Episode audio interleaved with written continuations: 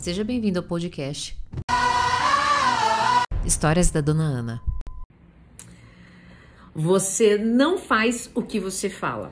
E você faz? Muito provavelmente não. Por dois motivos. Um, porque você tem tempo para analisar se o outro está de acordo com a sua fala e as suas atitudes.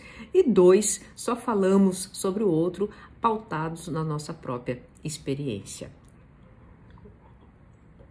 pessoa que está ocupada em movimentar a sua vida, ela pode até falar, vou fazer tal mudança, tal mudança. Imediatamente, ela não precisa estabelecer essa atitude, mesmo porque até a própria neurociência é, sabe que a gente leva um determinado tempo. Mas o mais importante é, ela não precisa estabelecer os seus prazos, ela não precisa entregar as suas demandas. Isso é algo que você deve se responsabilizar. Se você gastasse mais tempo, né, é, preocupado com as suas atitudes e falas, você não teria tempo para soltar essa.